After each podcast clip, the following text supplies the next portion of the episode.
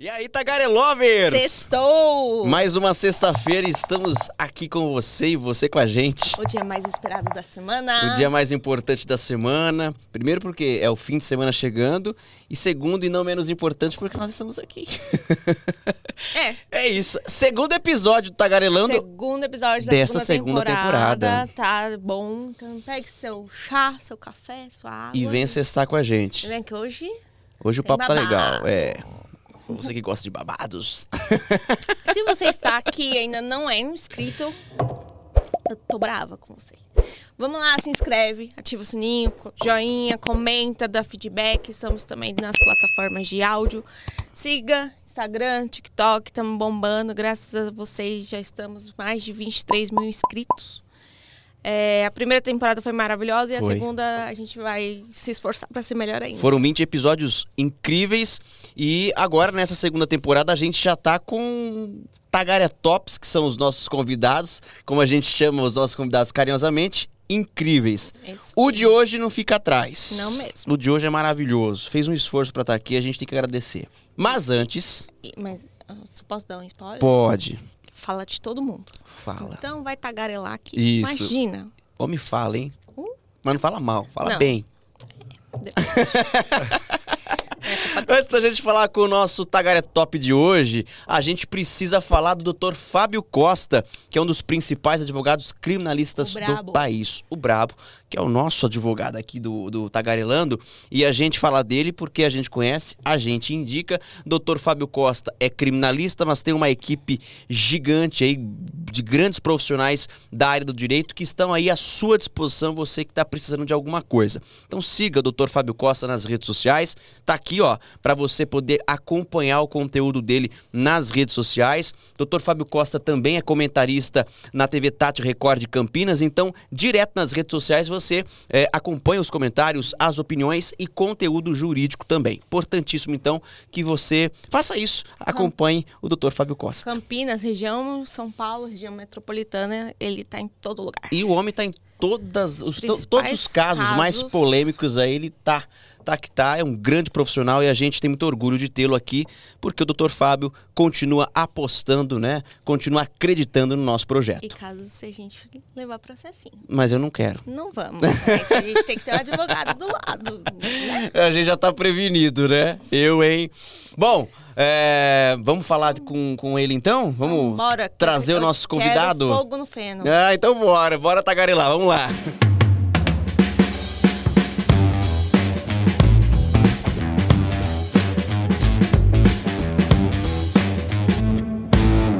Nosso convidado de hoje é uma pessoa que a gente gosta muito, é um cara incrível, ele é jornalista, apresentador de TV, fofoqueiro também, posso Isso ia falar? falar. Será que pode falar? Eu não sei se é fofoqueiro, mas ele, ele faz fofocas. Ele faz fofocas na TV. famosos, é, é. ele faz fofoca na Tá TV. Ele tá com você sempre, todos os dias na TV Gazeta, no programa Mulheres, fazendo fofoca. Não, acontece, ele tem que noticiar. É gente. isso, ele é o nosso querido Tiago Rocha! Cheguei! Cheguei! Fofoqueiro, eu posso chamar de Ah, fofoqueiro? você deve me chamar de fofoqueiro, Lucas. Paloma, tô muito feliz de estar aqui. Obrigado pelo convite de Nossa, vocês. prazer. Não tenham problema de me chamar de fofoqueiro, porque eu faço fofoca sim e eu não sou baú pra guardar segredo. É isso. Pá, é desses que nós gostamos. Eu queria primeiro agradecer você de estar aqui, porque eu sei o esforço que você fez. Você acabou de sair da TV, é, você tá com rádio todos os dias, tua vida tá corrida e você ainda assim veio pra cá. Então, de coração, a gente quer agradecer demais, Tiagão. É porque eu gosto muito de vocês. Obrigado então eu tô, mesmo. tô feliz aqui e fiquei honrado com o convite. Parabéns vocês pela segunda temporada. Não é fácil, né? A gente sabe que a internet é um negócio que quando a gente tá na televisão, já tem uma audiência, já existe um público. Na internet você vai conquistando, Vai construindo. subindo degrau a degrau. Então que bom que vocês estão continuando com o projeto e que esses 23 se transformem em 23 milhões Amém. de, de telespectadores, de internautas, de pessoas que gostam do trabalho de vocês. Bom, eu falei que a sua vida tá agitada e tá mesmo. Você começa cedo na rádio. Começo cedo na rádio, acordo seis e meia da manhã e eu oito e meia da manhã já tô no ar.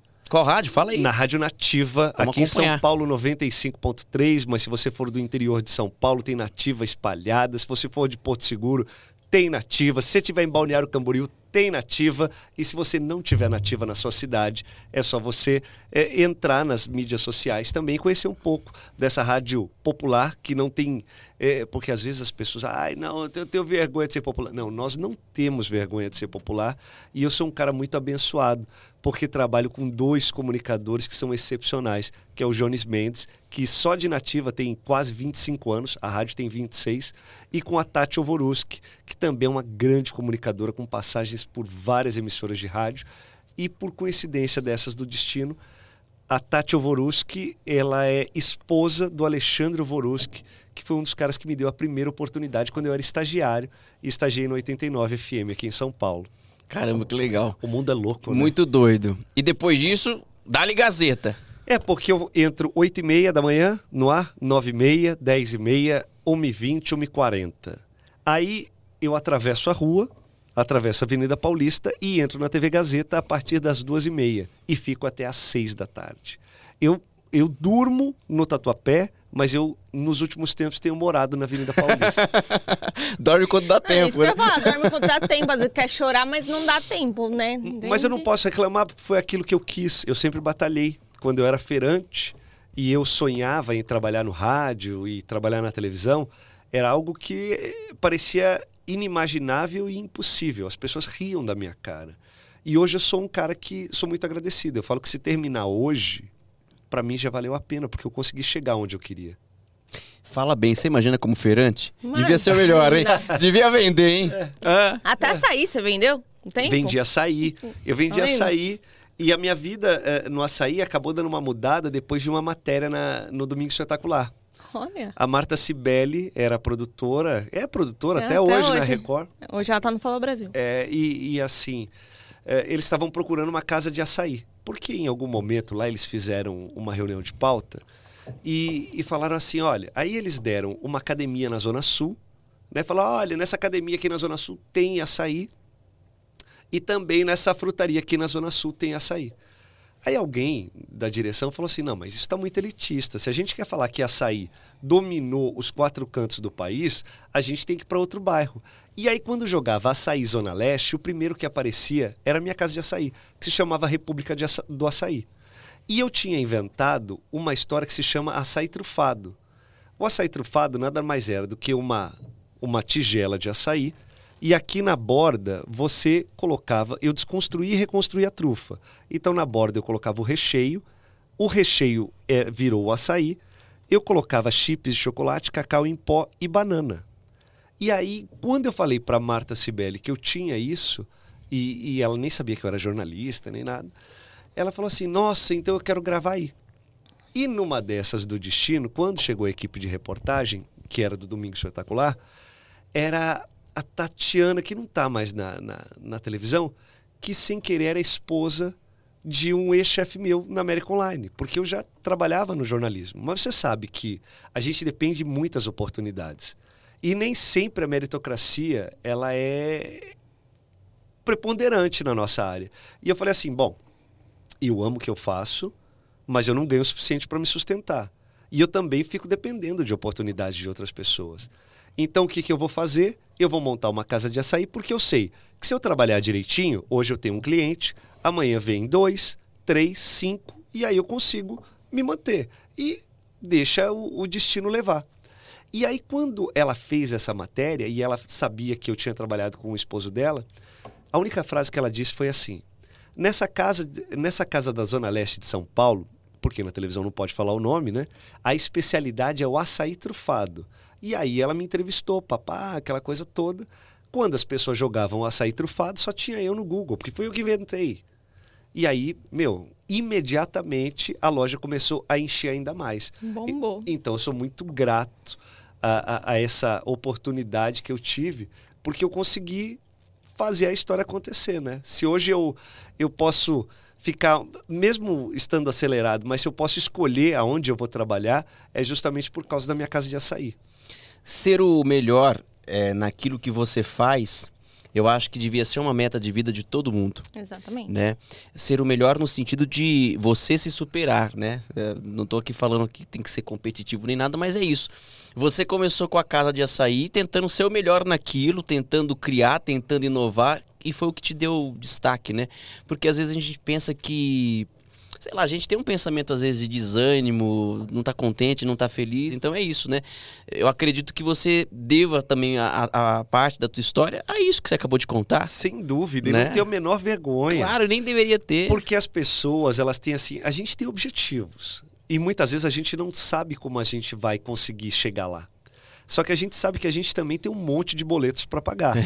E E como? não adianta ficar devaneando, porque eles precisam ser honrados. É. Porque se os boletos não forem pagos, papai, acabou. E eu sou um cara que eu não sei dever nada. Eu não sei dever uma agulha. Eu não sei, não sei, não sei dever. E fico muito preocupado com isso. Aí eu falei, bom, eu vou lá. E, e eu percebi que até os meus colegas eh, que são jornalistas gostariam de me ajudar.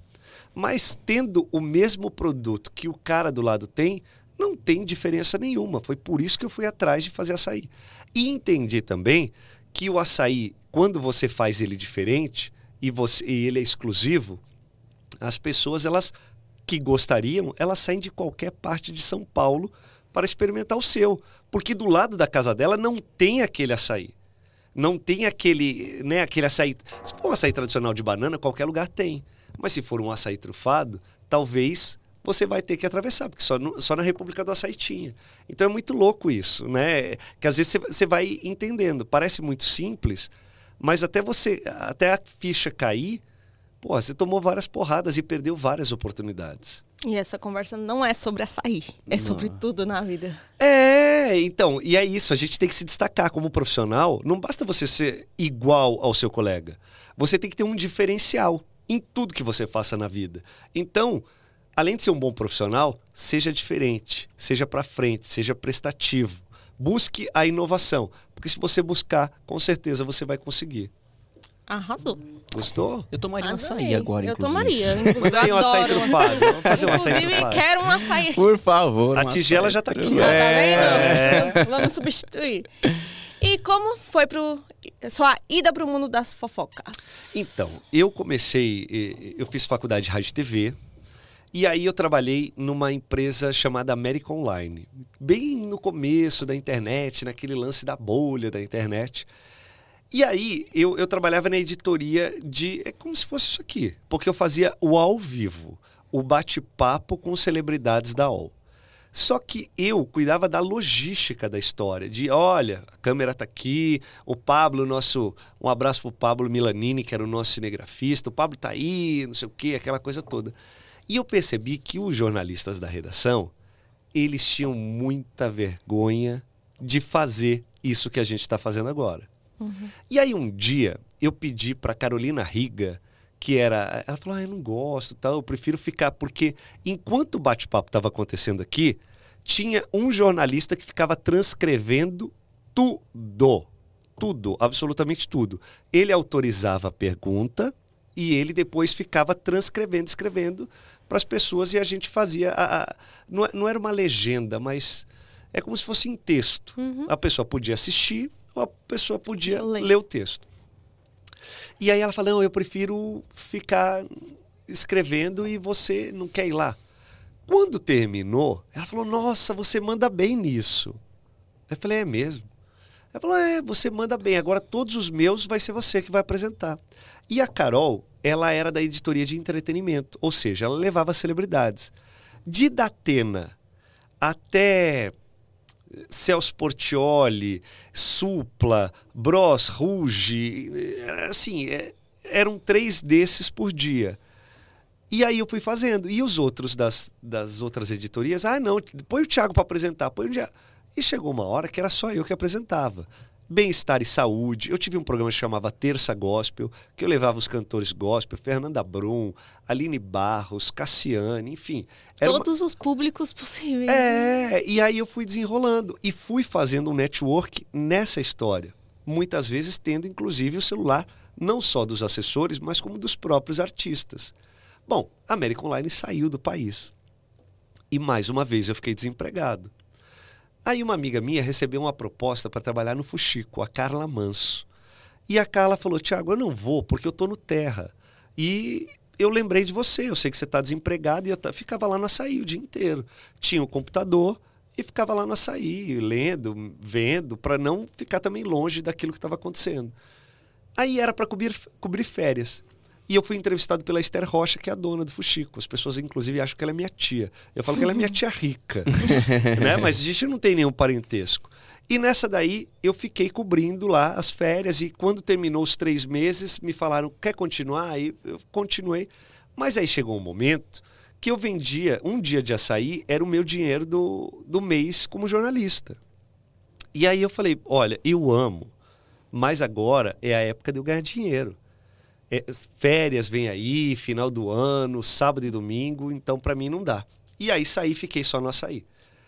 Só que quando chegou o inverno, elas sabiam que o movimento ia cair e me fizeram uma proposta. E eu falei: é, eu trabalho com vocês, mas só se for de segunda a sexta.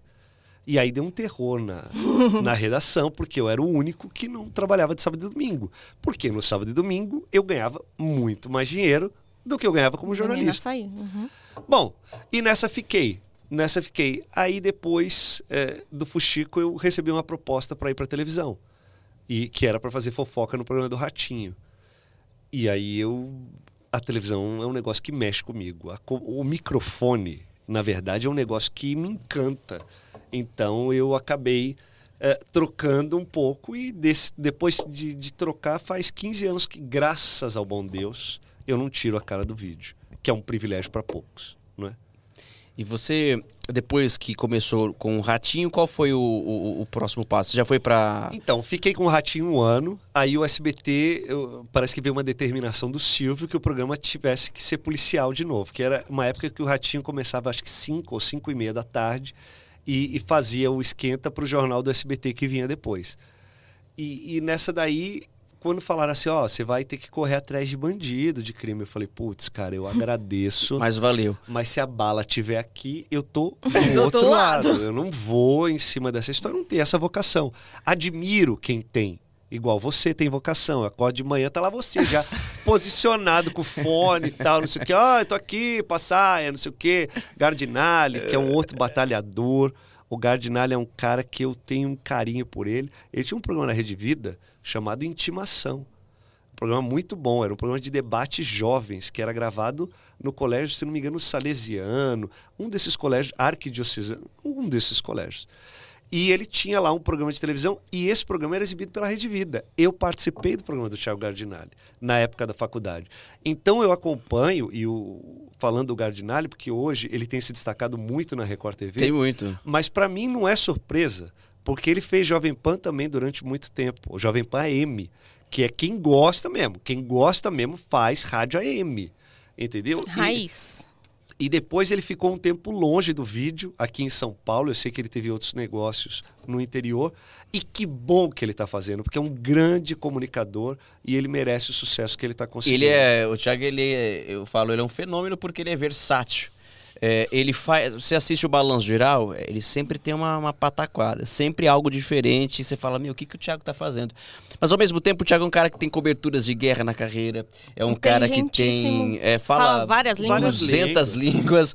Então ele é um cara versátil. Ele, ele faz tradução de, de histórias em quadrinhos. Assim, não, e ele não tem vergonha de ser popular. Ele, eu tenho a impressão de que ele não tem vergonha de nada. de minha, nada. Eu acho que ele não dorme. ele não dorme. Ele só trabalha. Assim, só trabalha. É 24 é. horas, cara. Ele é doido. Gardinali, queremos você aqui, hein? Já cobramos. Eu lembrei que o Gardinali tem ido atrás do, da notícia, do, do Ah, sim, crimes, porque você falou que não é o teu perfil. Que não é meu negócio. É. E aí, nessa história, eu pulei fora. No que eu pulei fora, eu falei assim, cara, e agora, José? O que, que eu faço? porque eu achei que eu ia morrer aqui no SBT. SBT, a televisão do Silvio Santos. Pô, adoro o Portioli. O Gugu, eu tenho uma admiração, porque o Gugu estava lá na época. Hebe Camargo estava lá. Minha frustração foi de não ter sentado no sofá da Hebe. A culpa é sua, Fernanda Félix. Regina de Souza, a culpa é de vocês. Porque eles fizeram um programa sobre fofoca e convidaram um monte de fofoqueiros. E eu fazia fofoca lá no programa do Ratinho. E o sonho, papai, desculpa, eu não sei vocês, mas o sonho de qualquer comunicador era sentar no sofá da Hebe e sempre foi participar do programa Silvio Santos. Porque a hora que você sentar nesses dois lugares, significa que eu cheguei. Que você Zerou zerou a a vida. Zerei a vida. E eu falei isso pra Patrícia Bravanel na primeira vez que eu fui no, no programa Silvio Santos. Eu falei, vocês não conseguem mensurar a felicidade de um cara que é apaixonado pela comunicação em estar pisando no palco do programa Silvio Santos. A Patrícia falou, ah, mas você sabe que meu pai não vem, né? falei, não, mas pra mim é um significado muito É o especial. programa. É, e o Silvio, as duas vezes que, que ele me deu a honra de entrevistá-lo, pelo amor de Deus, o que ele fez por mim, sem ele saber que estava fazendo, mas me ajudando, me auxiliando, me dando boas, eh, eh, boas frases para repercutir na imprensa, cara, eu sou muito grato a essas pessoas. E, e aí teve essa frustração minha de não, não ter podido eh, e não ter sido convidado para participar do, do programa da Hebe Camargo. Mas eu acho que tudo é no tempo de Deus. É, a gente acha que está pronto, mas às vezes a gente não está pronto. E a gente tem que entender os sinais. E, e depois, a Record, quando eu fui trabalhar na Record no programa da tarde, eu fui conhecer quem? A Fernanda Félix e fui conhecer a Regina de Souza, que a Regina trabalhou uma vida do lado da Hebe Camargo. A Fernanda Félix, que hoje continua na Record, ela também trabalhou uma vida e eu falei para elas, e só eu não acredito. E elas ficaram chateadas. Você foi lá tirar, tirar satisfação. Não, eu fui lá falar que a minha- que era a minha frustração. Porque assim, às vezes a gente está envolvido no meio e a gente não, não, não consegue mensurar quanto é importante pisar naquele lugar, quanto é importante estar ali. Sim. Eu tô feliz demais, por exemplo, porque esse ano foi a primeira vez que me convidaram para participar do Teleton. Ah, que legal. Então eu tô feliz, eu não sei nem o que eu vou fazer. Você vai estar no palco Eu lá? não sei, me falaram que eu vou invadir os camarins Que do- coisa maravilhosa de se fazer! ao vivo. que Trabalho coisa linda de quem- fazer isso aí, gente. Entendeu? Então eu tô muito feliz por isso. E eu falei pro, pro Brasil, que foi o cara que me convidou, Brasil, a minha eterna gratidão. Olhei nos olhos dele, porque teve a coletiva. Eu falei, você não imagina a minha felicidade e quanto eu esperei por esse momento. Eu vou lembrar de você pela minha vida toda, porque eu tenho gratidão. Eu- as pessoas que me estenderam a mão, eu lembro. E as pessoas também que me fecharam as portas, eu lembro. E não as quero mal. Eu não as quero mal, porque teve um diretor meu uma vez, de uma televisão que eu trabalhei na internet, que o cara virou pra mim assim e falou: Você acha o quê? Me mandou, quando ele me mandou embora, você acha o quê? Que com essa voz aí, hum, você não serve nem pra carro de Cândida, você não serve nem pra ser locutor de carro de Cândida. Cara, aquilo. E ele trabalhava na Globo, né? an- Antes Pra dessa quê, televisão. né? Cara, e eu me senti um lixo. Eu subi aquela rua Tomás Carvalhal, indo pro metrô Paraíso, que eu tinha deixado meu carro na manutenção. E eu, eu subi assim, eu falei, putz, eu acho que eu sou um péssimo profissional, porque se o cara que estava na Globo falou isso pra mim, eu acho que é isso mesmo. Eu acho que ele não, não falou à toa. E aí a gente não tem que confiar nessas pessoas. Porque seis meses depois eu estava fazendo locução para quem? Para Globo. Para um comercial que estava sendo exibido na Globo. E naquela época só entrava o comercial na Globo se tivesse a aprovação da emissora. Não era só a grana. Ah, eu tenho a grana. Então, assim, às vezes a gente tem essas pessoas que jogam um balde de água fria na vida da gente para a gente entender que a gente tem que seguir o nosso coração. E a nossa cabeça e a nossa ética. A gente tem que ser decente. Você sendo decente e profissional, as coisas vão acontecer. E te dá mais gás pra você fazer melhor ainda. Pois é, e quero mandar um abraço pro Jorge Matsumi, que foi esse cara que fez isso comigo, porque eu espero que ele não faça isso com outras pessoas. Por- você não pode tirar o sonho. Você não, ninguém é digno de tirar o sonho do- da outra O pessoa. Lucas falou muito isso. E tá tudo certo. Se eu não sirvo para você, eu vou bater. Eu, eu vou bater em outra porta. Exato. Vai Exatamente. servir pra alguém. Exatamente. É, agora você não tem o direito de, de, de me esculachar como você fez. Entendeu? Porque. e nem de te limitar por achar que você não dá conta de fazer algo a mais. Sabe por quê, Lucas? Porque aqui a gente, de- todos nós, tirando os donos da televisão, mas todos nós dependemos de oportunidades. Eles são donos da televisão, beleza. Mas todo o resto, papai, ah, você é diretor, vice-presidente. Irmão, é a oportunidade, a confiança que deram a você ao seu trabalho. Então não precisa ficar com essa história que eu sou um deus ou então eu sou um semideus aqui. Porque isso aqui é tudo emprestado. A gente vai morrer e vai ficar tudo aqui. Exatamente isso. Quem tem muito, quem tem pouco, quem não tem, Tem nada. quem é vice-presidente, quem é. Vai ficar tudo aí. E eu falo que normalmente a gente não é número pra empresa, né? A gente não, não é o herdeiro, gente. Não adianta. E a gente nunca for preciso- entende. Mas, Qual- às vezes- Quais são as coisas de corte? Ah, vai ter corte. Ah, tá tudo bem. Aí entra você que ama, tudo sei o quê. E Não qual foi o muito critério? É. Às vezes nem tem, né? É, é tudo muito difícil de, de se explicar e de se entender. Mas eu acho que a grande questão é essa que o Thiago falou. Você é, meio que dar de bandeja ou conceder teu sonho para outra pessoa Pisar é, nele. manusear, pisar, é isso que é errado. Você já imaginou, Thiago, se você tivesse ido para tua casa achando de verdade que você era um péssimo Desistido. profissional, ah, isso aqui não é para mim. Você já imaginou que de repente você poderia não estar onde você está hoje? Porque um cara que teoricamente estava num patamar maior que o seu, ou hierarquicamente estava, te disse isso. Esse cara poderia ser o chefão de. Ele não te define. E às vezes a gente se deixa levar por isso, né? E na verdade, eu acho que isso serve até para relacionamento, cara. Porque você não pode colocar, despejar suas expectativas na vida de outra pessoa. Entendeu? Você não vai, ai, não, mas se minha mulher não for, eu não vou. Não, amigo, você vai. Se ela quiser, ela vai. Se ela não quiser, ela fica e você vai atrás daquilo que você se comprometeu a fazer. Eu acho que se, se tivesse acontecido isso mesmo e, e eu não tivesse seguido o meu coração e os meus anseios e as minhas vontades, eu continuaria feirante. E o pior de tudo, e não tem problema ser feirante, eu tenho o maior orgulho também de ser feirante, É isso. mas eu seria um profissional frustrado, eu seria um Exatamente. feirante frustrado. E isso, eu acho que muitas pessoas são assim e elas acabam adoecendo porque elas estavam perto do objetivo, elas tiveram a chance de provar o melado, mas veio uma pessoa que talvez não tivesse no melhor dia delas e acabou com o sonho. Então ninguém tem o direito de tirar o sonho da gente. Ninguém tem o direito de falar você não vai conseguir.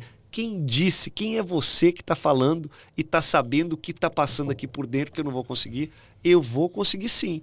E sendo decente e profissional, eu acho que as pessoas conseguem. Palmas. Falei? Hablou mesmo. E hablou mesmo, eu assino embaixo e essa é a mensagem que a gente tem que Concordo. passar. É exatamente isso. E aí, é tão isso, tipo, igual a gente tava falando no episódio passado, que feio é relativo. Servir também é relativo. É o que você falou. Eu não sirvo pra ser repórter policial, mas eu sirvo pra ser repórter de celebridade. E então, acabou. mano, tá lindo. fo- E tá tudo certo. E tem um monte de gente que também chega pra mim e fala: Ah, isso que você faz fofoca. Ô, irmão, eu faço fofoca com puta tesão. E eu faz bem pra caralho. tenho amor no que eu faço. Se encher o saco, faça foca da sua vida. É, não, e, e porque também tem esse lance. Ai, não, porque o cara que faz fofoca, ele não é jornalista. Ele não, ele não sabe. Ô, papai, pelo amor de Deus. Tem que ter uma apuração, meu. Mó trampo. Os jornalistas de credibilidade como o Thiago, sim. É, É gente isso aí. tem. é. Tem jornalistas e jornalistas. Não, mas assim como tem farmacêuticos e farmacêuticos. Em Mas eu acho área. que às vezes nivelam o seu trabalho por baixo por causa disso. É, mas também não tem problema. Eu bato palma pro Nelson Rubens, eu bato palma pra Sônia Abrão, Então, eu bato palma pro Décio histórias na televisão. Com, com o Leão Lobo. Quando você recebe uma fofoca, você não tem o trabalho do jornalista de apurar? Claro. É isso, gente, Mas- é jornalismo. Não, e quantas Você vezes pode gostar os ou não, furos- mas é É uma jornalismo. investigação. É, Você e é engraçado. coisa que ninguém sabe. E é legal que ah, os que criticam devem ser aqueles que eh, clicam no linkzinho pra ler. Ai, gente, eu adoro com fofoca. Não, ó, por exemplo, Sou muito fofoqueira. a Miriam Leitão, ela faz fofoca de política. É mais chique. É, os bastidores da política não deixam de ser. O Neto É né, uma fofoca gourmet. faz fofoca do quê? Do futebol. É. Entendeu? E aí, por que que eles são jornalistas e nós que fazemos o jornalismo de entretenimento somos fofoqueiros? Não existe, não é um preconceito? E tá tudo certo, pode continuar me chamando de fofoqueiro, tá tudo em paz. Vocês viram que ele não tem problema com Não, isso. ele, não- ele é o brabo, hein? É o então brabo. já quero até, até lançar também aqui já, porque ele foi polêmico já na estreia da Fazenda. Foi. E a gente Foi, tem que falar foi, do foi, assunto do momento, Raquel Sherazade, que foi expulsa da Fazenda, da Fazenda 15, depois de ag- agredir, eu, Eu vou não colocar em aspas, superei a porque- expulsão. Eu não, eu acho que a Record passou um pano. mim- Eu, eu já estou dando a minha opinião sem ninguém ter Pera aí, ó, perguntado. que ele já tá falando a opinião dele. Vamos só contextualizar É. pra você que não assiste a Fazenda, The Farm na Record.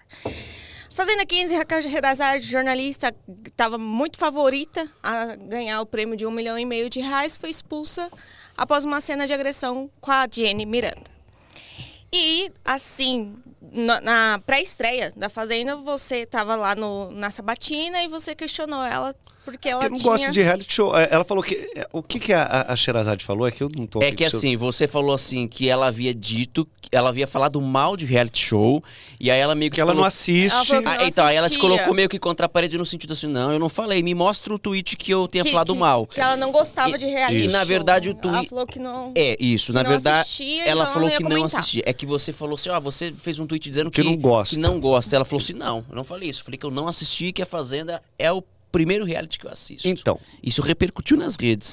repercutiu muito. E o lance é assim: ah, que você não gosta. Quando você não assiste uma coisa que já está há 15 anos no ar e você é comunicador, significa o quê?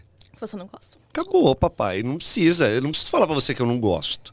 Entendeu? É que depende de quem tá falando. Por exemplo, nunca você vai ver a, reali- a- a- a- a Raquel Sherazade falando sobre reality show. Talvez agora ela queira mudar o foco dela, ela queira ir pro entretenimento. E tá tudo bem, tá certíssima. Porque ela vai ganhar muito mais dinheiro no entretenimento do que ela ganhou no, no, Jornalismo. no jornalismo. Mas assim, quando você fala, eu não assisti. Se você fala pra mim, eu não assisti o programa do João, o filho do Faustão, eu fico frio, porque teve uma, duas, algumas edições.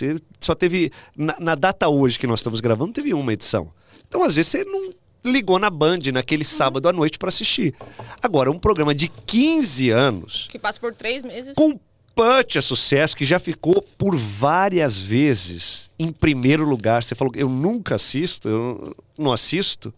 Então, que- não assiste quem não gosta. E tá tudo bem, porque a própria Raquel Sherazade, no momento que ela estava conversando com o Lucas dentro da casa, lá naquela parte que é uma. naquela parte externa, Casinha da árvore. na casinha da árvore, ela virou e falou assim: é, porque o que eu assisti da Jojo Todinho, o que eu vi da Jojo Todinho, é que eu não vejo reality show. Aí ela já deu uma consertada, então assim, o que é uma bobagem. É que ela disse Ela disse que depois assistiu que só por- assistiu quando assinou o aceitou contrato com com a Record. Quando ah, o entendi. Assisti todas as temporadas de uma vez só. Essas últimas temporadas, pelo menos, porque ela disse que Da lembra da Babi. temporada da Babi, lembra da tempo que foi o que ela assistiu, diz Da a Jojo Raquel, da Rico. Jojo e do Rico. o Rico Melquiades. Ela falou que quando assinou com a Record, ela passou acho que um mês, dois, maratonando essas últimas edições da. Fazenda para entender como funcionava a dinâmica. E não aprendeu que foi expulsa.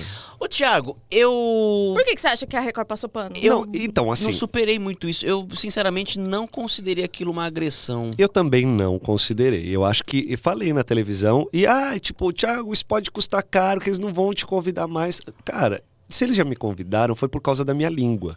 E não me convidar vai ser por ela também. Na televisão é a mesma coisa. Eu posso. Um dia a Gazeta pode me mandar embora. E ela me contratou por conta da minha língua. E ela vai me demitir por conta da minha língua. Isso vai acontecer Você na é rádio. você. É isso, entendeu? Porque eu tenho que ir atrás das minhas convicções. Eu posso ter errado. O lance da Raquel, inclusive eu pedi desculpa para ela na televisão, mas eu continuo afirmando para você, não dá para você querer trabalhar no Cidade Alerta sem saber o que é o Cidade Alerta. Não dá para você topar participar de um reality show sem saber o que é aquilo. Entendeu? Não dá, para mim é inconcebível. Eu não vou participar de um programa de televisão que eu não sei o que é. Eu vou ver se cabe, se eu, se eu caibo ali dentro, se aquilo vai fazer bem para mim, e aí eu vou aceitar ou não. Não dá para você, ai, não, eu só assisti depois. Não dá. Então, mas tanto é que ela até chegou a falar que ela tinha recusado já um, um convite porque ela tinha preocupação com a imagem dela.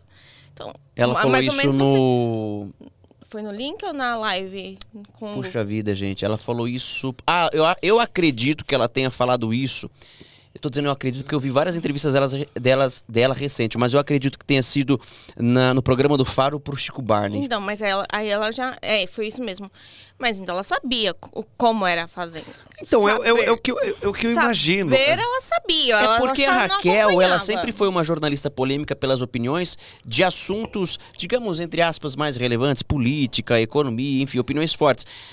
Para mim, a, a surpresa, primeira surpresa foi a Raquel como um dos nomes. Foi o que eu falei pro Carelli E depois, pra mim, uma segunda surpresa foi ela ir também, na minha avaliação, como estava indo até o episódio que culminou na expulsão. Então, mas a Fazenda tem um lance que você pode ser um bom orador. Isso te ajuda muito a expressar. O Arthur Aguiar ganhou o Big Brother desse jeito, porque ele tem uma, uma facilidade na fala e uma facilidade de lembrar coisas e depois pontuá-las no momento certo, aonde a edição te privilegia ou para ter certeza que aquilo está acontecendo, no jogo da discórdia, você vai lá, traz tudo à tona e fala. É saber usar.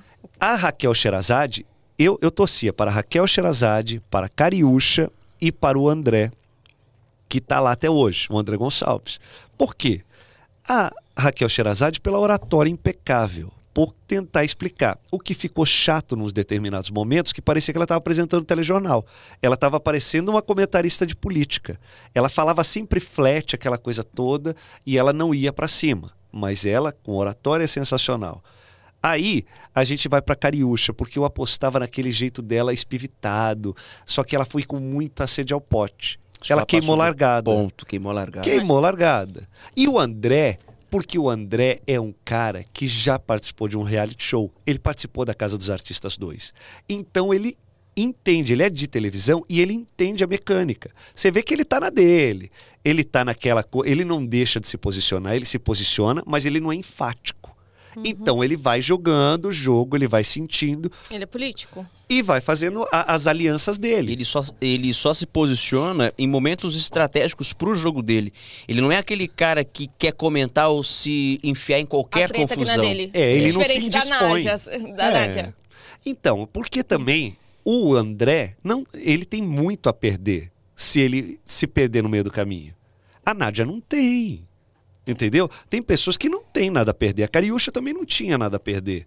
Então, por isso que ela falou, eu vou por tudo ou nada. Porque eu entendo. A Cariúcha tem, assim, grandes, eh, grandes problemas. Ela não conseguiu se firmar financeiramente. E para ela, seria a virada de chave. Ganhar um milhão e meio de reais por mais que seja um dinheiro hoje que muitas vezes você não consegue comprar um apartamento, mas para a maior parte da população brasileira, cara, você mudou a vida. E no caso dela é dinheiro e o reconhecimento, convites para merchandising, para Claro. apresentação de Eu programas, acho que é isso. enfim. Eu acho que ela não é uma má pessoa, mas ela errou na pesagem de, tipo... Ela é gente boa, eu conheço a Cariúcha. É, então, parece, me pareceu depois que ela saiu, que todo mundo meio que falou que ela foi manipulada pela Simeone e tudo foi. mais. E foi, tanto é que ela acreditou no lance do vai pegar doença, que ela foi na, na conversa da Simeone, que acabou de plantar outra fake news e, e é, mostraram pra ela e ela ainda não. E ficou acreditou. muito claro que a Cariúcha não estava tendo um entendimento do jogo, porque É. na visão dela, e ela falou isso em alguns momentos, ela acreditava que o público aqui fora estava gostando É. daquelas tretas Tanto todas, é que ela daquela achou que o baixaria. Lucas tinha voltado por causa que ela tinha brigado com o Lucas. É, e o Lucas que possivelmente ganha a Fazenda. Eu também, Eu também. O. Lucas que é possível. Se ele mantiver essa linha, se ele mantiver o psicológico firme, porque o psicológico que é o lance da Raquel. Que foi o que aconteceu com ela. Entendeu? A Raquel, pra mim, aquilo lá não é expulsão. Pra mim, aquilo lá não é expulsão, não tem jeito de expulsar daquele jeito. Aquilo foi uma reação, você vai me bater, entendeu? Eu vou segurar você. Então, não tem.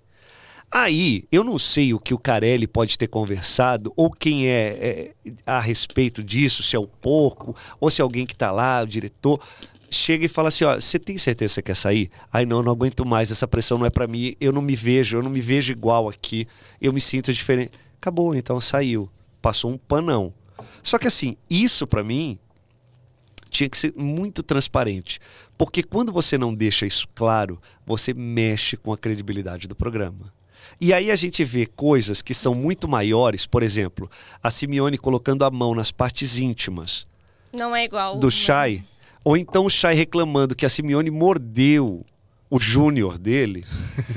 entendeu? Ela cê- jogou as tranças no Radamés na festa. Então, é, então mas, mas das tranças eu ainda. Porque o Radamés depois voltou e falou assim: olha, eh, ela tem liberdade comigo, tá tudo certo, isso é uma brincadeira. Agora, o Chay falou que ele estava Tá incomodado. desconfortável, Não, né? e ela, Tava. ela É. admitiu que tava assediando de- ele. E falou assim: se você quiser, se você for homem, você me denuncia. Então, é, é isso, sabe? Eu acho que esses dois pesos e essas duas medidas não são legais. Porque Por, a internet se revoltou. por exemplo, hoje, hoje pela manhã, o que, que aconteceu na Nativa? Tem um, um quadro que se chama Cofre da Nativa. E o, o Jones Mendes, ele fala direita 23, primeira combinação, direita 23, esquerda 10 e direita 12. A pessoa pegou o direita 12 e colocou como primeira opção. E não, para o cofre abrir, tem que ser do mesmo jeitinho que ele falou. Direita 23. E isso, a sequência é correta. E aí eu fiquei com dor no coração. Mas ele falou: nós precisamos ser justo. Porque senão a gente vai abrir precedentes. Qual foi a primeira senha, a segunda e a brecha. terceira? Acabou. Então, assim, isso falta. Para mim, o melhor reality show de TV, o que eu mais gosto, é A Fazenda. E eu não escondo isso de ninguém. Só que essa, essa parte dúbia do que é ser expulso, de como sair. Cara, isso acaba, eh, na minha opinião, e é minha opinião, com a credibilidade do programa. Porque aí você fala, e agora? Vai sair ou não vai sair? Ali a Raquel Sherazade não, não, não era para ter saído. Aquilo para mim não foi expulsão. Responde aí você nos comentários, foi expulsão ou não foi? É, o que pegou muito foi que as câmeras foram cortadas do Play Plus. Então, assim, eles fizeram isso pra segurar a audiência, lógico que a gente entende, pra passar só na edição. Só que o público se sentiu, tipo, não é 24 horas, então, porque corta no momento que todo mundo já tava vendo uma treta acontecer, então a gente já. Tipo, quem E a imagem já imaginava que ia ter dado merda. E a imagem que estava ali era editada. Ela. Tchá, tchá, É, tchu, com tchu. os efeitos Ele não visuais. colocou. Eu queria ver a imagem limpinha. E mesmo aquilo que foi apresentado, para mim, não é expulsão. Só que eu não sou o diretor do programa, que é diretor é o. Carelli. E tá tudo bem.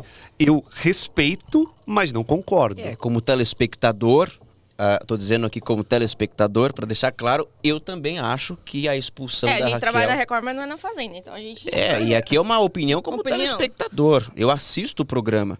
Eu é, acredito que não tenha sido expulsão também. Eu acho que foi uma reação é, de forma. Foi um instinto Reação. dela, Foi uma uma, reação. É, talvez o que ela poderia ter feito para evitar, inclusive, a possibilidade da reação, do instinto, era ter deixado a, a, Jenny falando sozinha. Tá bom, fala com a minha mão, Jenny, saído ali daquele ambiente. É, então É eu não... ela ficou encurralada ali. É, ela né? ficou encurralada e eu, eu vi também. Até mesmo porque não me parece do perfil da Raquel violência. A, a Raquel sempre foi conciliadora e ela estava se destacando na Fazenda porque o grande trunfo dela, a grande arma dela Era são as palavras, a oratória. Sim.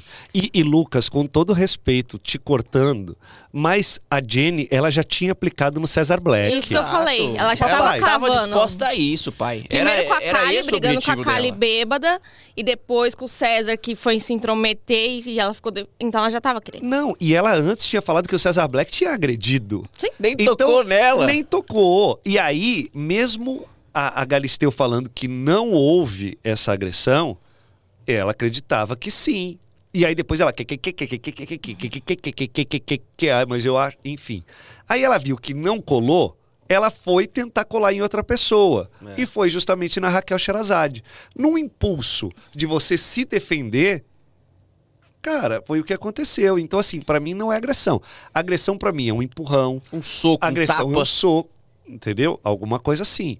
Uma, uma passada de perna, Cara, mas aquilo pra mim e não é a Jenny, agressão. eu acredito, inclusive, que ela queira algum papel em novela, porque depois da suposta agressão, ela me pega uma garrafa e põe na boca como se fosse uma pedra de gelo. É, parecia que a Raquel tinha assim espancado ela e ela tava me- me- toda machucada. E, e um- a Não, garrafa. o pessoal até falou, se fosse pra ser expulso, tinha que ter dado mais forte. Cara, que coisa. É, Já eu- que era pra ser expulso. Eu, eu achei assim um grande equívoco, mas tudo bem. A gente nunca vai saber a verdade. Ô, Thiago, a Paloma sabe, eu sempre fui muito crítico a reality show. Faz pouquíssimo tempo que eu comecei a assistir.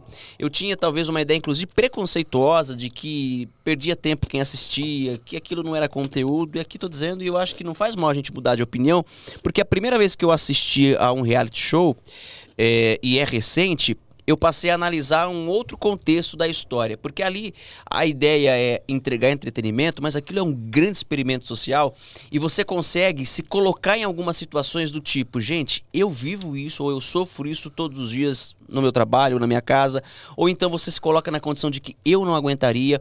Você começa a analisar o perfil e comportamento das pessoas diante de diversas situações de pressão que a gente vive corriqueiramente. E a gente aprende com o erro dos outros. Exato. Então hoje quando eu assisto, por exemplo, uma fazenda e vejo a Raquel tendo sido punida por aquilo, eu falo, cara, é, dá para julgar, sendo que talvez eu teria tido uma reação Ah, semelhante? Eu acho que eu já tinha estourado antes. Ou pior. Ou pior, Ou pior, amigo, se alguém vem te, se alguém vem te agredir ou se alguém vem falar desse jeito com você, a, a coisa mais normal que você vai fazer é se afastar dessa pessoa. É uma atitude de defesa. E ela estava encurralada. É ela, a Raquel estava encurralada naquele momento. Não dava para fazer assim, outra a coisa a não ser impedir. A Raquel já tava aguentando muito, porque a Cariúcha já tinha chamado ela de vadia. Então, assim, são coisas muito pesadíssimas que você se perde ali, meu.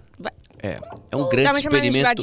Grande experimento social e eu acho que um experimento psicológico também, né? Pra gente entender que a gente não tem que confiar em todo mundo. A gente tem que seguir nosso feeling. Exato. E Se o a que, que as Cariúcha- pessoas fazem por dinheiro também. É, se a Cariúcha tivesse escutado o coração dela e ao invés de escutar Podia as tá outras ainda. tá, Cara, é. tava vendo hoje a, a Simeone, ela assistiu e, e- e- e ela, ela viu todos os momentos E polêmicos dela. Se pegando na mentira. No- no- na, na questão da, da Raquel, eu achei interessante que a. Ela ia falar. Ela que ela- falou. é, não, ó, ela pode não ter falado, mas ela, Ela ia engoliu. falar. Como que ela ia falar? Como é que você sabe o que eu vou falar agora, o- Thiago? Me o conta. Lucas falou isso. O Lucas falou assim, mas ela ia falar? Ia. Ela engasgou porque. Chama Previ na TV, né? Ela preveu.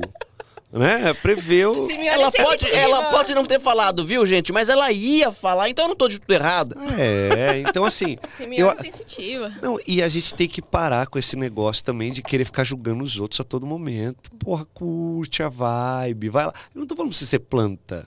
Porque tem umas plantas lá. Ah, tem. E vai Os ficar. meninos, aquele Tonzão, aquele outro menino lá da Anitta, o é Yuri. É. Pelo Yuri. amor de Deus, o que, que ele tá fazendo lá? Sander. Por causa da Anitta. Entendeu? É. Então, mas tá se mantendo porque as pessoas mais odiadas estão saindo. Então já saiu o Cariúcha, vai sair esse Simeone, agora a próxima deve ser a Jenny. O, o grupo, tal do Tá grupão ali tá se desmanchando O rápido. Sander pode ser um cara que surpreende e ganha fazendo, porque o, ele tá na cota da boy band, que é a mesma cota que o Rafael William ganhou. É. E com os mesmos problemas que o Rafael William teve. Ele fala muito disso. Entendeu? Então, assim, pra ele, eu acho que também é uma superação. É um menino bom, viu? Eu gosto do, do Sander, conheço há muito tempo.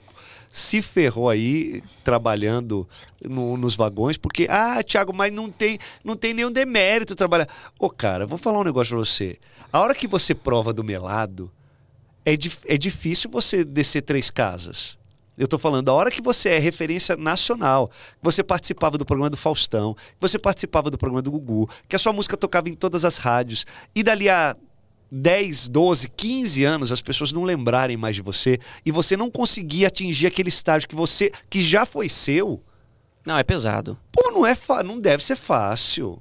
Não deve ser fácil, porque a gente tá aqui, a gente uma hora tá nessa televisão, outra hora, mas ele acabou. Ah, ele fez. Estagnou. É, e- ele não voltou, ele não, não tava no mesmo patamar que a gente conhecia o Sander. Então, eh, junto com todas as coisas que aconteceram, junto com o lance que ele teria roubado um, um telefone celular na Avenida Paulista, entendeu? Um monte de, de co- são coisas pesadas. Ah, eu acho que a- o, o clima, o ambiente dentro da Fazenda, do Big Brother, dentro desses realities, que no final das contas, do confinamento, você ganha um prêmio, eu acho que eh, as emoções são muito afloradas, evidentemente, naturalmente, porque conviver com pessoas é algo difícil. É. Mas quando você tem em mente que você quer sair dali milionário, você passa a fazer coisas que talvez você não faria porque você quer aquele prêmio, porque você lembra que você deixou tua família, você não tem notícias do teu pai, da tua mãe, dos teus filhos, é, você não sabe como é que tá a opinião pública, E porque, às ô é Thiago, é pra voltar à mídia também. eu fico pensando, eu, eu falei isso pra Paloma, eu falo, eu não teria estrutura, por quê? Porque algumas coisas que são minhas, que são particulares, que eu sei que eu preciso trabalhar para melhorar aquilo e aquilo tudo que todo mundo precisa, é, eu falo, meu, eu, eu sabendo já é, uma, já é um fardo. né? Eu tendo que lidar com isso sozinho já é um fardo. Eu não me imagino sendo julgado pelo Brasil inteiro. Porque quando a gente começa a julgar quem tá lá, a gente esquece que a gente também tem falhas. Então, mas o lance é que muitas vezes a pessoa tá lá porque ela tá cheia de boleto atrasado também. Sim, mas aí ela se esquece disso. Mas eu tô dizendo assim, eu ah, sei lá, acho que não teria estrutura, cara. Ah, não sei. Você daria conta de estar numa fazenda confinado? Então. Três meses ali? Eu não sei, eu não daria. Eles fizeram uma experiência com alguns jornalistas. Fui eu, Fabiola, Léo Dias, Daniel Castro, a galera das venenosas das praças, e a gente ficou lá oito horas confinado. Cara, eu não gostei da experiência, porque a galera ela se perde, não estava valendo nada e o povo já estava se degladiando. Mas de verdade, não era assim para fazer cena. cena.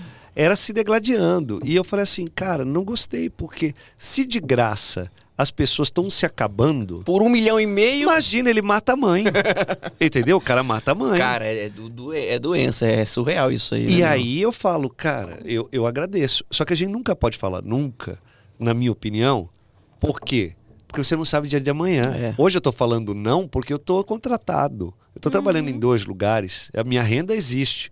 Mas e se um dia essa renda não existir?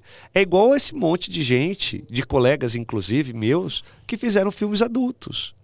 Cara, chegou uma hora que o cara não tinha porta aberta. O Alexandre Frota não tinha. Minha amiga Leila Lopes, que, que infelizmente é, ela deixou o meu nome na carta de despedida, o meu, do Felipe Campos, agradecendo tudo que, que essa nossa convivência. Eu lamento, porque o que eu sei, o que eu sei dessa história da Leila, é que a Leila, num determinado momento, ela percebeu que ela estava frágil financeiramente, ela não tinha mais economias. E a Leila era uma mulher que estourou para o Brasil na novela da Globo.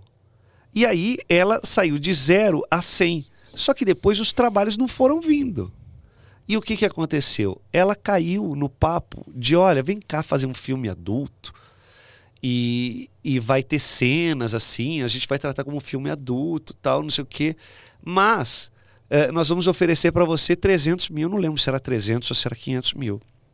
Cara, você imagina alguém que está sem trabalhar durante muitos anos receber uma proposta dessa. Aceita na hora. Só que ela era casada. E ela fez isso sem consultar o marido dela. Ai, caramba. É pesado.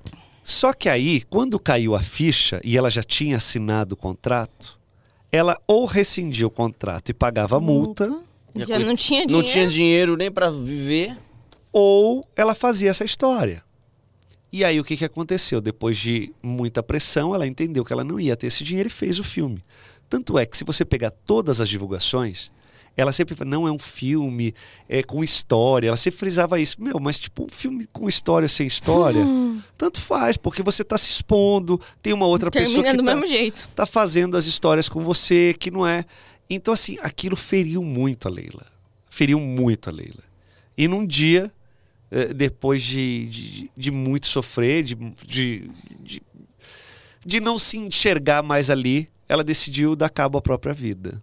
E o que eu achei um pecado, porque era uma pessoa que eu tinha uma gratidão, um carinho, a gente se ligava. Ela passou por um problema também de, de endometriose, que os médicos não descobriam o que ela tinha, e depois foi se diagnosticar endometriose. Eram dores assim, que ela falava que eram dores intermináveis. E ela me agradeceu porque na época eu ficava dando notícias, manchetes dela no Fuxico, para ver se os médicos conseguiam buscar. Ela falou, Tiago, eles me reviravam, eu não sabia. Então, assim, é, a gente não pode falar, eu não faria, porque em algum momento da vida pode ser que a gente precise. Eu espero não precisar ir. E eu não estou depreciando quem vai. É que assim, tem gente que vai por lazer, por prazer. Sim. Uhum. E para mim pra não, seguidor. não serviria isso. É o que a gente falou de perfil. Você não tem um perfil de jornalista policial, tá tudo bem. E de repente você não tem um perfil para estar tá confinado. Talvez fosse por uma necessidade, sim, talvez fosse. Mas hoje aqui tem o perfil, não. É igual eu. Eu não tenho perfil para estar tá ali confinado. Eu não sei nem se eu tenho condição, estrutura psicológica. É isso. Então assim, aí beleza. Hoje eu já não faço mais julgamento de quem vai. Eu, eu, eu já fiz isso. Eu achava tudo uma bosta. A grande verdade é essa. Mas mas faz parte de você mudar a concepção. Hoje eu analiso as pessoas ali dentro. Eu falo, cara, é, por que, que será que aquela pessoa tá ali? E, e eu acho, sinceramente, um desafio enorme, porque, igual você falou da questão do filme adulto, existem coisas que é, as consequências são muitas vezes irreversíveis. Quando a gente fala de imagem, quando a gente fala de reputação. Não, mas na internet tá tudo lá. E a sempre. gente que trabalha com comunicação, Thiago, a gente pode não ter nada no bolso, mas ter imagem nome. É, o, é o que precisa. É o meu Teu nome. nome, teu sobrenome, tua história.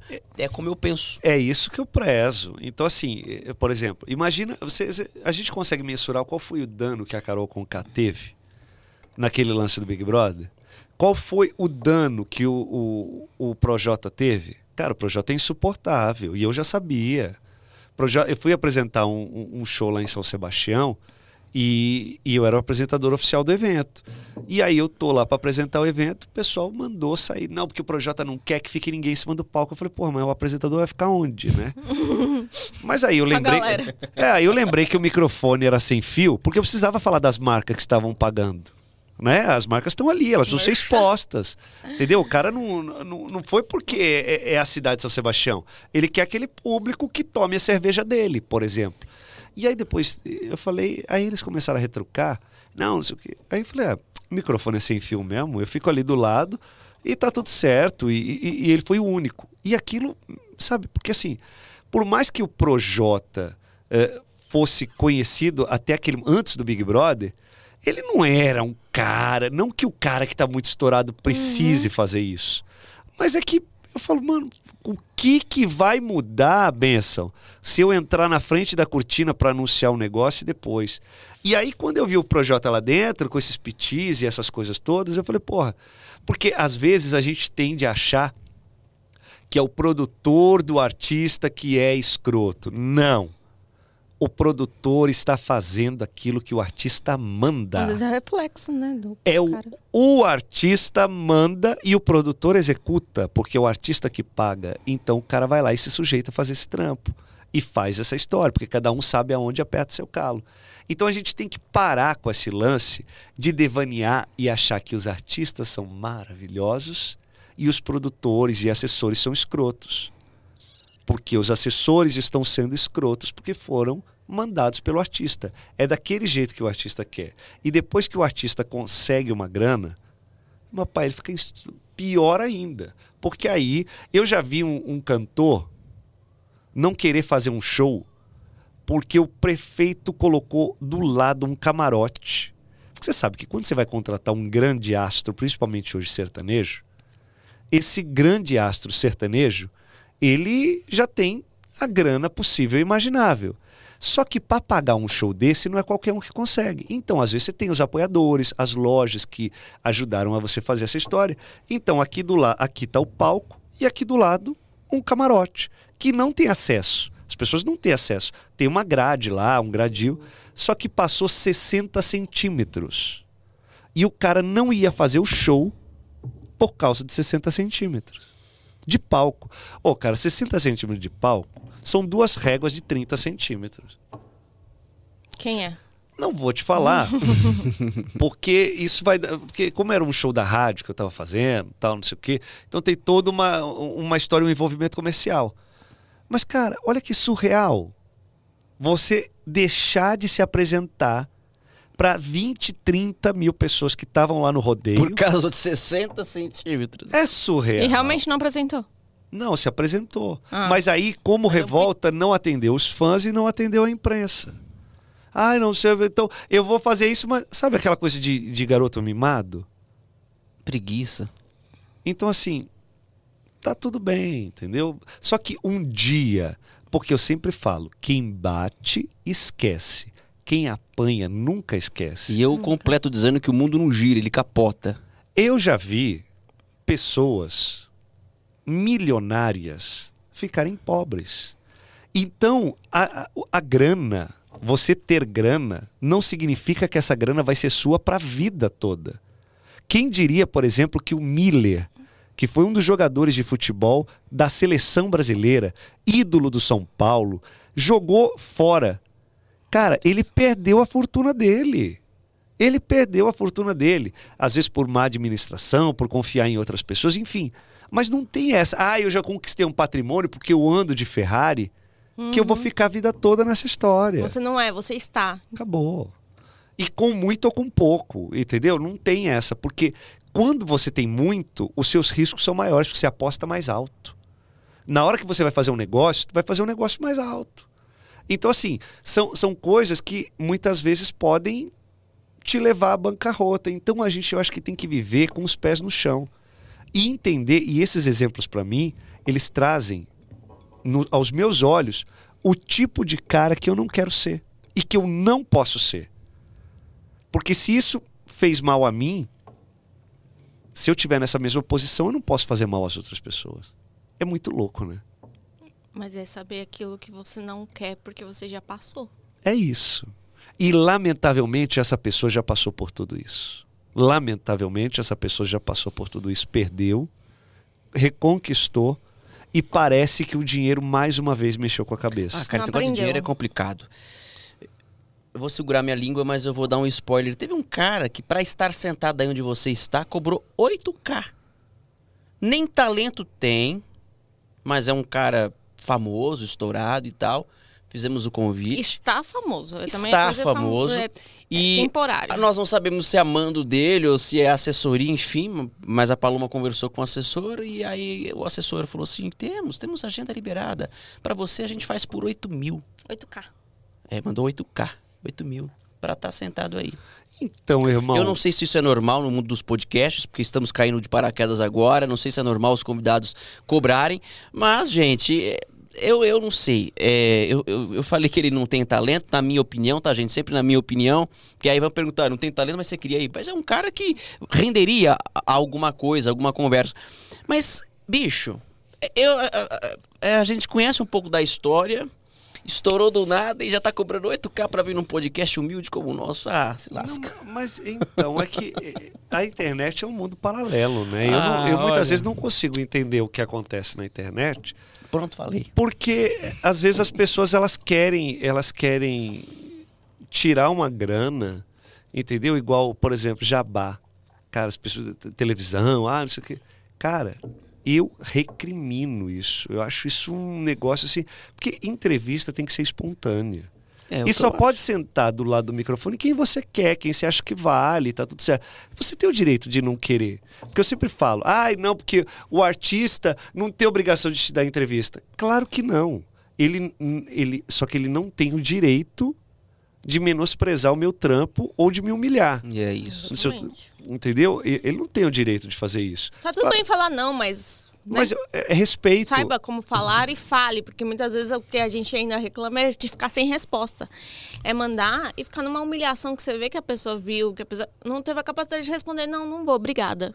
É, e tá tudo certo. Tá tudo certo, o tá que a tudo gente falou, certo. ninguém é obrigado, mas assim, dá uma satisfação. É isso. É, é- Respeito. Só você ter respeito e, e tá tudo certo. Mas eu acho que essa galera de, de internet, uma galera aí, é, eu acho que eu acho que eles fazem isso porque eles não sabem como é que funciona a comunicação. Eles não fazem. E, e assim, e muitas vezes essas pessoas elas foram alçadas ao, su- ao sucesso por causa de um hit, por causa de um meme, e, e- e não é depreciar. É assim, é entender. Porque às vezes ele acha que é tudo. É, é- é igual fazer um public post, entendeu? Olha, eu vou falar da tua marca e, e eu, você tem que me dar um dinheiro. Ele acha que tudo é isso.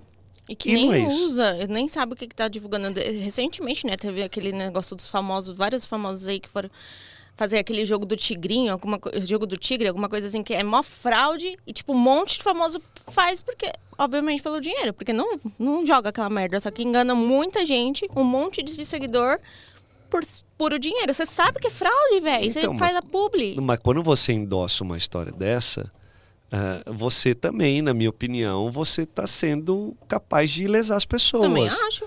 Porque assim, se você sabe. E, e vamos falar franco, eu, vocês aqui, você que está assistindo agora. Cara, isso daí é um programa de computador que foi criado por alguém que quer ter lucro. Você acha realmente que você vai ganhar da máquina? Você acha que realmente você vai ganhar dessa? Uma coisa é você ir para apostas esportivas. Exato. Ah, o Corinthians sorte. ganhou.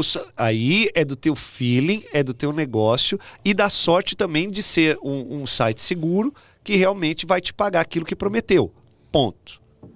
Agora, negócio de tigrinho, foguetinho, tique-tique. Ó, psh, o cara inventou essa história, mas igual máquina caça-níquel. O cara que vai lá em, em- em- em Las Vegas, não, porque eu sou, eu sei como é que. é." Papai, é máquina. Uma hora ela vai estourar. Talvez Mas você. te- antes ela levou tudo de você. É, e isso depois vira um vício. Vira um vício, as pessoas elas não conseguem, as pessoas elas pedem tudo, elas pegam dinheiro emprestado, os bingo clandestinos que tem em São Paulo, entendeu? O povo perde. Então assim, eu eu fico sempre reticente, com o pé atrás, mas quem quiser fazer, agora se essas pessoas conseguem dormir, eu sei que elas exibem carros maravilhosos. Com todo respeito, a minha dignidade vale muito mais do que qualquer carro importado. Eu, a- o meu sono no travesseiro, putz, não tem dinheiro que pague. Entendeu? E se precisar ficar devendo lá no banco, tá tudo certo. Não sou só eu que devo, tem mais gente que deve. Chupa É essa, isso.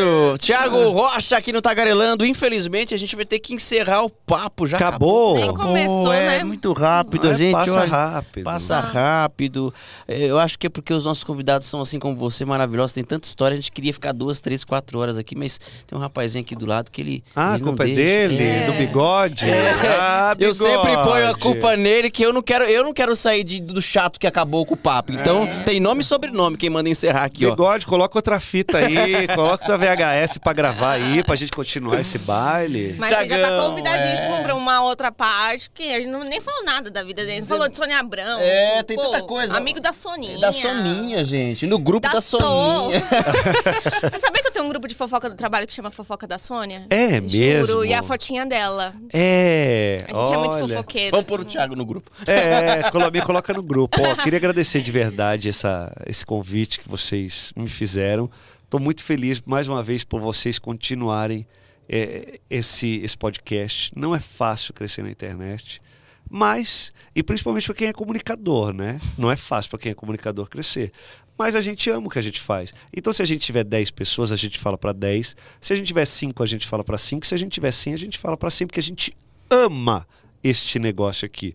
Então, claro que todo comunicador quer falar para o maior número de pessoas, mas a gente não, não mensura isso como só, ai não, só se tiver 50 a gente faz, se não tiver 50 a gente não faz. E só para terminar, uma vez eu entrevistei a Anissete Bruno e vindo a essa história, ela se preparando lá, a equipe toda no teatro. E a dona Anissete falou assim: aí nós abrimos a cortina, tinham duas pessoas. Aí ela falou: e agora o que, que nós vamos fazer? Vamos fazer a peça. É. E ela não sabia que uma daquelas pessoas, daquelas duas pessoas que estavam assistindo a peça, era um grande patrocinador e proporcionou a eles uma grande temporada. Então não importa se tem 10, se tem 20, se tem 30 pessoas. Aqui tem pessoas que gostaram do podcast, gostaram do nosso papo, do nosso jeito de conversar e quiser a Deus que sejam cada vez pessoas que sejam trampolins, que possam cada vez mais ajudar vocês a crescer o canal. Sucesso para É vocês. aí. Obrigado, meu E irmão. você gostando já tá bom demais. Tamo junto, eu adorei. Valeu, gente. Obrigada. Até sexta. Sexta que né? vem tamo de volta. É aqui nessa aqui. Dá um Calma, tchauzinho, falando. É, não, é porque o Eric também fez assim, ó. Ele sabe que os apresentadores são malucos às vezes. Às vezes é, a gente é doido aqui, meu irmão. Beijo pra vocês, tchau. Tchau, gente. Ô, bigode, coloca outra fita aí. Poxa, me ajuda. É.